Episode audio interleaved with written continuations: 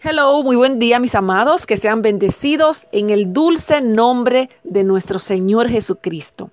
En esta oportunidad continuamos hablando, compartiendo acerca de madres, madres que realizaran un trabajo especial, que tuvieran un encuentro con nuestro Señor, tanto en el Antiguo como en el Nuevo Testamento.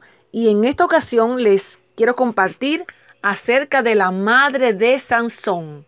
Fue una madre que siguió las reglas, que obedeció. Y aunque en la palabra no se menciona su nombre, sí sabemos que fue madre. Um, ciertamente que recibió un llamado especial porque las condiciones no parecían normales. Ella estuvo casada con un hombre llamado Manoa. En jueces capítulo 13 vemos el pasaje con detalles Acompáñeme en jueces capítulo 13, versos específicamente el 3. Vemos aquí que el ángel del Señor se le apareció a la mujer y le dijo, He aquí, tú eres estéril y no has tenido hijos, pero concebirás y darás a luz un hijo.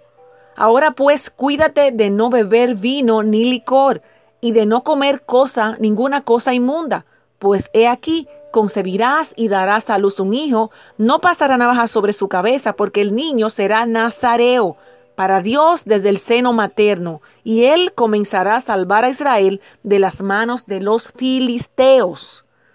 Fíjese que ella aún no ha concebido y recibe la visitación de un ángel del Señor con este poderoso mensaje que impactó la vida de la pareja.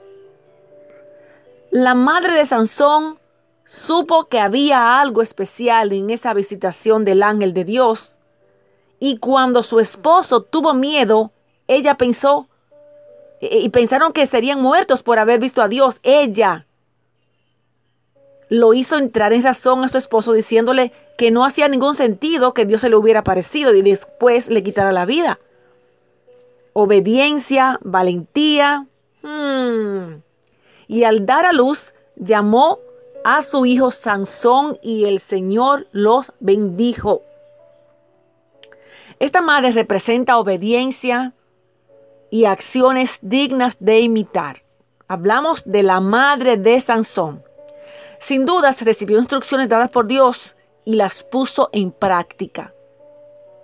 Aunque algunas de las acciones de Sansón, o sea, de su hijo, fueron cuestionables, sin dudas, el Señor lo utilizó de manera poderosa en sus planes para derrotar a los filisteos. Como madres, nosotras hacemos el trabajo e instruimos a nuestros hijos en la palabra de Dios y tal vez ellos no respondan a esa instrucción o se aparten, pero nosotras habremos cumplido. Y mientras tengamos vida estaremos orando para que ellos cumplan sus propósitos y honren a Dios con sus decisiones y lo amen más que al mundo. Amén. Estamos hablando de la madre de Sansón.